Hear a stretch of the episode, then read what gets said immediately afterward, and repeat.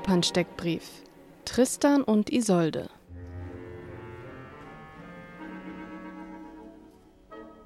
Der stärkste Satz So stürben wir, um ungetrennt, ewig, einig, ohne End. Tristan und Isolde im zweiten Aufzug. Worum geht's? Tristan hat Isoldes Verlobten im Kampf getötet und wurde dabei verletzt.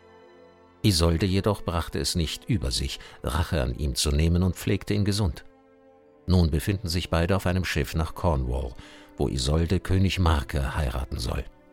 Tristan tritt als dessen Brautwerber auf. Isolde fordert Sühne von Tristan und gemeinsam trinken sie einen Trank, der den Tod bringen soll, schließlich jedoch dazu führt, dass sich die beiden ihre Liebe gestehen. Melot, ein Gefolgsmann Markes, verrät dem König die leidenschaftlich ausgelebte Liebesbeziehung. Bei einer Auseinandersetzung wird Tristan eine tödliche Wunde zugefügt. Von seinem Knappen und Freund Courvenal vorerst in Sicherheit gebracht, verzehrt sich Tristan im Delirium nach Isolde und stirbt unmittelbar vor ihrer Ankunft. Diese findet nur noch den toten Geliebten vor.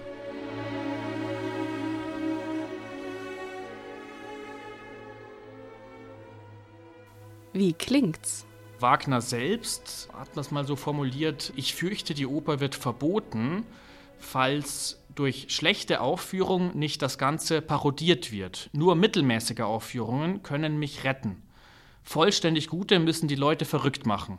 Was meinte er damit? Ihm war sehr wohl bewusst, also diese, diese ekstatische Wirkung seiner Musik, die er da komponiert hatte. Die äußere Handlung der Oper selbst ist tatsächlich dramaturgisch sehr verdichtet. Aber der Fokus ist vielmehr auf der inneren Handlung, den, den psychologischen Vorgängen der beiden Figuren und als Klangchiffre für das Begehren, die Sehnsucht oder überhaupt so ein unauflösbares Spannungsverhältnis, das dann vielleicht am Ende eben doch auflösbar ist, ist der sogenannte Tristan-Akkord geworden in seiner ähm, harmonischen Undurchsichtigkeit.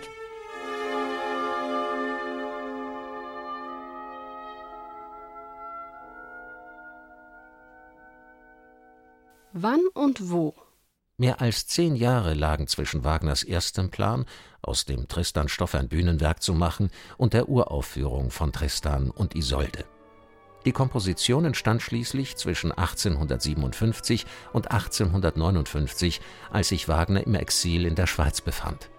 Uraufgeführt wurde die Oper am 10. Juni 1865 im Königlichen Hof- und Nationaltheater München. Berühmt und berüchtigt. Tristan und Isolde wurde und wird auch heute noch oft als eine unspielbare Oper bezeichnet. Wagner selbst musste nach Fertigstellung dieser Oper fünf Jahre auf die Uraufführung warten. Uraufführungsversuche in Karlsruhe oder sogar auch in Wien scheiterten. Angefacht wurde dieser Mythos der Unspielbarkeit, Unaufführbarkeit dieser Oper durch den frühen Tod des 29-jährigen Tenors Ludwig Schnorr von Karolsfeld, der damals den Tristan bei der Uraufführung gesungen hat, der dann gestorben ist, nur wenige Wochen nach der vierten Aufführung des Tristans hier in München. Und auch zwei Dirigenten, Josef Keilbert und Felix Mottl, sind während oder unmittelbar nach des Dirigats von Tristan hier in München auch äh, zu Tode gekommen. Was sagen andere? Der Tristan ist die allerletzte Konklusion von Schiller und Goethe und die höchste Erfüllung der 2000-jährigen Entwicklung des Theaters. Richard Strauss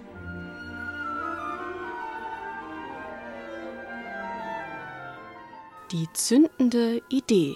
Bei dieser Oper wird ja oft gesprochen von einer symbiotischen Liebe der beiden Protagonisten, einer Transzendierung, einer Unsterblichkeit der Liebe sozusagen bis über den Tod hinaus, was irgendwie erstmal alles recht abstrakt klingt. Und dieser Wunsch nach dem Tod tatsächlich, also auch der Plan des Suizids, mit dem die ganze Oper eigentlich losgeht, dieses Doppelsuizids hat den Regisseur Walikowski auch sehr beschäftigt. Deshalb hat sich Walikowski auch viel mehr dafür interessiert, was einen Menschen zu dem Plan eines Suizids bringen kann und eben nach äh, psychologischen Beweggründen beim Protagonisten zu suchen, mehr als auf diese symbiotische, verklärende Liebe.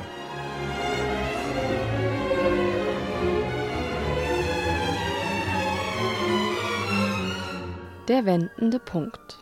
Die Frage, ob es sich bei dem Trank, den die beiden im ersten Akt zu sich nehmen, der eigentlich ein Todestrank sein soll, dann aber mit dem Liebestrank vertauscht wird, um eine magische Flüssigkeit handelt oder gar nur ein Placebo.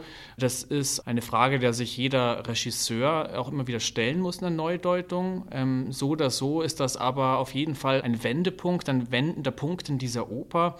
Diese Szene der Trankeinnahme passt natürlich wunderbar auch an unser Spielzeitmotto eben unter diesem Aspekt des wendenden Punktes.